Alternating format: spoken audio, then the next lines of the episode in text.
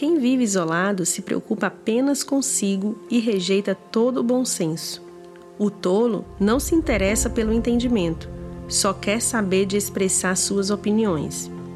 A prática do mal resulta em desonra. O comportamento vergonhoso causa desprezo. Palavras sábias são como águas profundas. A sabedoria flui do sábio como riacho transbordante.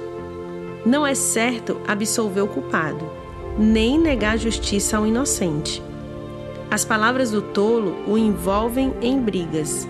Ele pede para receber uma surra. A boca do tolo é sua ruína. Ele cai na armadilha dos próprios lábios.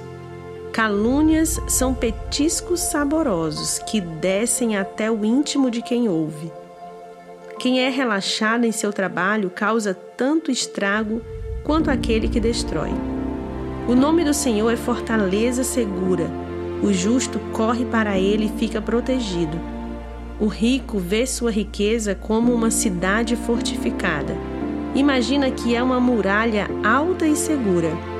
A arrogância precede a destruição. A humildade precede a honra. Falar sem antes ouvir os fatos é vergonhoso e insensato. O espírito da pessoa sustenta seu corpo enfermo, mas quem pode suportar o espírito abatido? Quem tem discernimento está sempre pronto a aprender. Seus ouvidos estão abertos para o conhecimento. As portas se abrem para quem dá presentes. Eles dão acesso a pessoas importantes. Quem fala primeiro no tribunal parece ter razão, até que seu oponente comece a lhe fazer perguntas.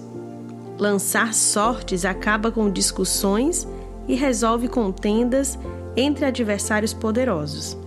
É mais difícil reconquistar um amigo ofendido que uma cidade fortificada. As discussões separam amigos como um portão trancado. As palavras sábias saciam como uma boa refeição. As palavras certas dão satisfação. A língua tem poder para trazer morte ou vida. Quem gosta de falar arcará com as consequências.